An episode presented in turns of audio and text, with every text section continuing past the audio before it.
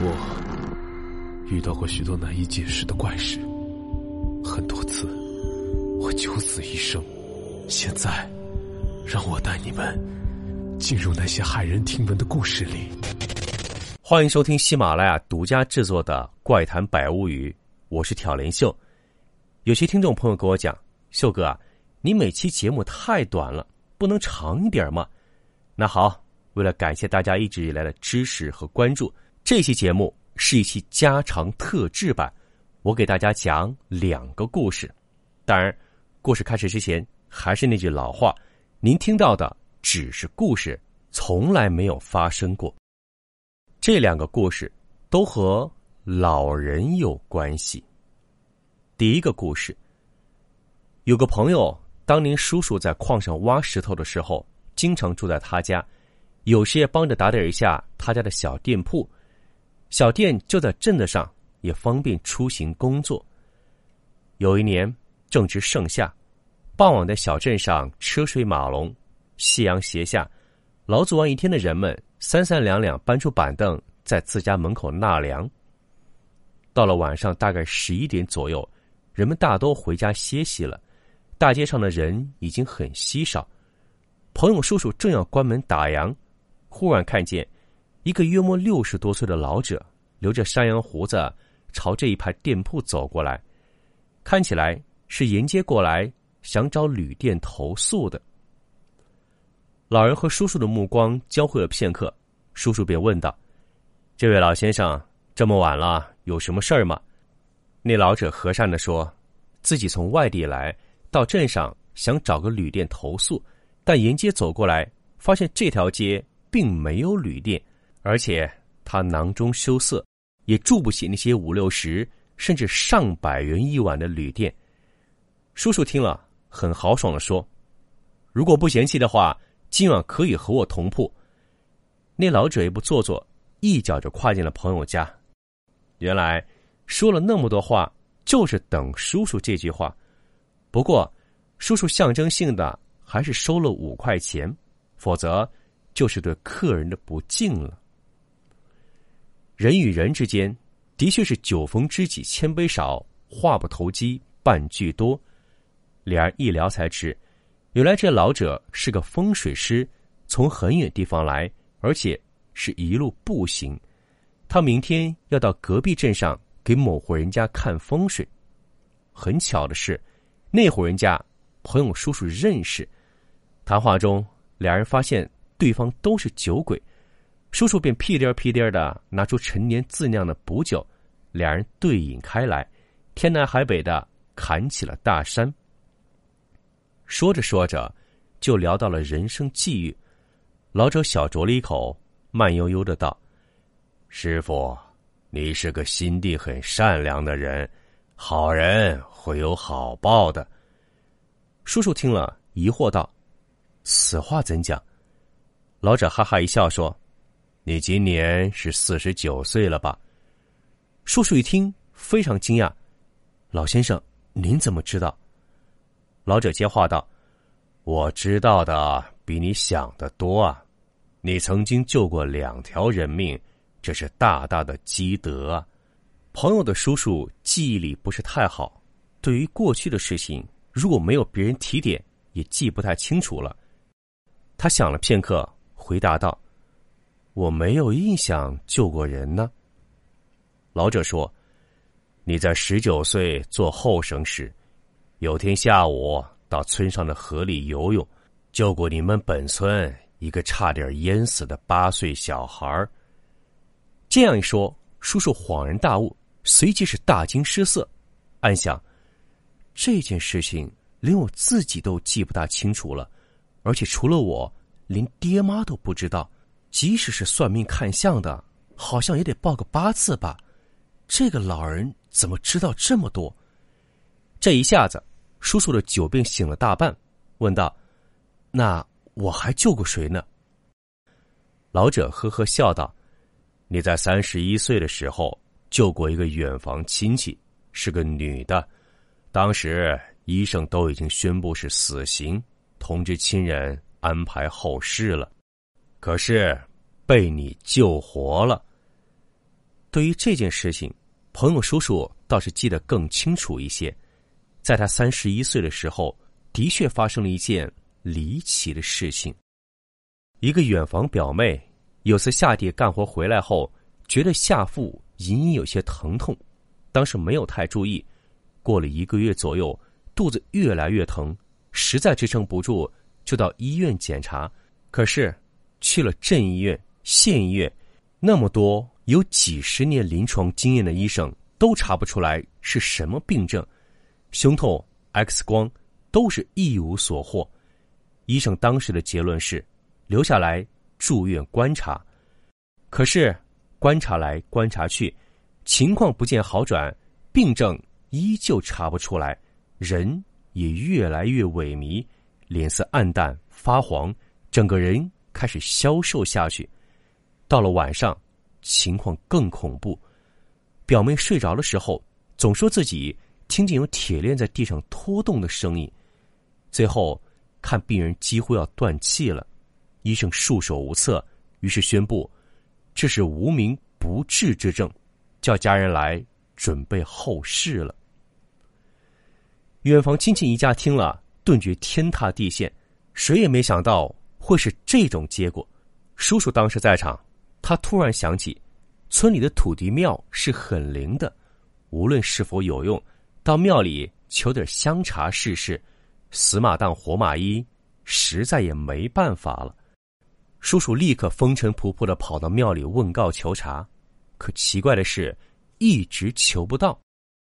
庙祝见了，问清原委，解释道：“此人命该没于此时，凡人难以解救。”但叔叔却没有放弃，毕竟是一条鲜活的生命。于是，他一直在神像前跪了整整一个上午。到了正午时分，也许是这样的异行感动了上天，终于求到了告。他火速赶回医院，让表妹把香茶喝下。众人此时也只有听天由命了，焦急的等待着，希望有奇迹发生。当天，表妹的状况并没有什么变化，但到了第二天早上。众人惊奇的发现，表妹的脸色好多了，不再是那么蜡黄蜡黄的，而有了一丝血色。又过了几天，奇迹真的发生了，表妹如同没事的人一样活蹦乱跳，脸色红润。如果不是亲眼见到，谁也不会相信。但是，事实便是如此，那位表妹现如今还是好好的。嫁人生子，柴米油盐，一切太平。表叔讲完了这段神奇的经历后，老者将杯中酒一饮而尽，继续说道：“好在你救过这两人，否则你的寿命只有四十七岁。”表叔刚将老者杯中酒斟满，暗自又吃了一惊。早有算命的说过，我命不过四十七，看来真有其事。然后他释然道：“不瞒先生，确有其事。四十七岁那年，我大病了一个多月，差点没活下来。”老者笑道：“有命总比没命的好啊！仅此一劫，你的寿命便可延长了。不过，小灾小难还是挺多的，要多注意。”第二天一早，等叔叔醒过来。老者早已不见踪影，似乎什么都没有发生过，只有桌上的酒杯证明昨晚的一切并非南柯一梦。叔叔酒醒后越想越觉得邪乎，过了几天，他专程跑到隔壁镇上那户人家里打听，某年某月某日，是否有个老者描述了一番长相，从哪里哪里来到你们家给你们家看风水。那户人家的当家听了，十分疑惑，坚定的说：“没有啊，从来没有听说过。我们家从来没找人看过风水，就算是找，我不知道。如果有的话，我不可能这么短时间就不记得了，而且也没有必要骗你。”叔叔把事情的来龙去脉详细说了一遍，大家听了都觉得，那个风水师老者可能是哪路的神仙。绝非凡人。第二个故事，这个事情发生在八十年代末期，当时某地一个小镇发展很好，开了很多工厂，也有外来投资的。其中有一家外资的罐头厂，规模非常大，生产的水果罐头远销海外。工厂里用的都是各种现代化设施，就连门口配的几名保安，据说都是少林寺出来的武僧。有一次，工厂需要扩建，打算征用镇上老冯家的一片土地。老冯家里只有孤儿寡母两口人，老冯去世的早，儿子小冯。在镇上的卫生所工作，老冯家的祖坟就在那片地上，所以他们根本不同意把那片地卖给罐头厂。罐头厂软磨硬泡、威逼利诱，各种方法都试过了，小峰就是不答应。当时，罐头厂老板就下了狠心，吩咐几个保安晚上偷偷去把老冯家的祖坟给刨了，彻底断了他们的念想。几个保安也是愣头青，二话没说就答应了。当天晚上，他们拿着铁锹、镐头，偷偷的摸到了老冯家地里，找到了祖坟。刚要下手刨，突然几个人同时感觉手脚身体被一股力量控制住，动不了了。几个人回头一看，只见身后不知什么时候站了个老头。那老头高高瘦瘦的。两眼冒着绿光，正死死的盯着他们。几个保安吓了一跳，可随即反应过来，问道：“你是谁？”那老头阴冷的回答：“你们要干嘛？”这几个保安平时飞扬跋扈惯了，仗着在少林寺学过拳脚，愣是一使劲儿，将禁锢自己那股力量给挣脱了。紧接着，他们围住老头，说道。今晚的事儿你看到了，你就别想走了。那老头却不慌不忙，一脸淡定。就在这时，他身后一个拿铁锹的保安抡起铁锹就朝老头拍了下去。那老头仿佛身后长了眼睛，轻轻一闪躲了过去。保安拍了个空，他随即一脚踹在保安身上，那保安一下子飞出去一米多远，摔在地上，半天爬不起来。其他几名保安一看。这老头身手这么好，一拥而上，朝老头劈头盖脸打过来。那老头闪转腾挪，手脚并用，三下五除二将几个人全部打倒。几个健壮的保安被打得鼻青脸肿，有一个胳膊都脱臼了。最后，他们一看不是老头对手，纷纷四散逃跑。回到工厂，几名保安向老板汇报了自己的遭遇。那个老板气得直骂他们是废物。可是也没什么办法。谁曾想，第二天一大早，几个保安连同那名老板，竟然全都病了，浑身红肿无力，去医院检查也查不出任何病因。后来，还是那个老板比较信神，他找到当时镇上有名的神汉，神汉一看他们这副情景，就说他们几个。肯定是干了什么伤天害理的坏事，所以才被人家的祖先给缠上了。几个人本来还想隐瞒，最后神汉直接说：“别瞒了，你们几个是被镇上老冯家的老人给盯上了。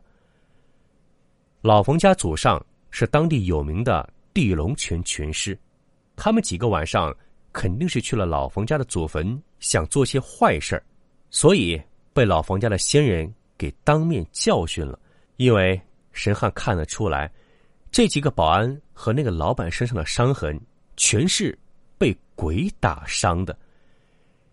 几个人听完神汉的话，顿时吓得将自己做的事全盘托出，请神汉务必救救他们。神汉告诉他们，解铃还需系铃人，得老板带着保安去老冯家当面承认错误，晚上。还要跟着小冯一起去他们家祖坟烧香道歉。几个人谢过神汉，立刻到了小冯家，为最近他们做的一系列坏事道歉。当然，他们可没敢说打算去偷刨祖坟的事情。小冯心肠好，一见他们这么可怜，而且也认错了，于是便就答应了。当天晚上，众人到了坟地，摆好贡品香烛，然后连连磕头道歉。过了一会儿，只见老坟家祖坟上空突然刮起一阵旋风，把烧掉的贡品纸钱全都卷走了。小冯告诉他们，看来祖先气消了，几个人连连道谢。后来，这家罐头厂再也没敢打老冯家土地的主意，而且还雇了小冯到他们厂做车间主任。今天节目最后要告诉大家一个好消息：千呼万唤始出来，秀哥的新节目终于上线了！来，大家跟我一起。而且啊，一上线就是两档，这两档节目都是长篇历史悬疑小说，一部叫做《大清神断》，一部叫做《白玉堂传奇案中案》。现在呢是免费收听，欢迎大家点击我的头像进入主页，就可以看到这两档节目。趁着免费期，还不抓紧来薅羊毛？而且现在每天双更，听好了。每天双更，一次听过瘾。当然，希望大家在收听的同时，能给秀哥这两档新节目打个满分五星好评。秀哥会在八月末为所有满分评价的听众朋友送出一份小小的神秘礼物，希望您到时查收哦。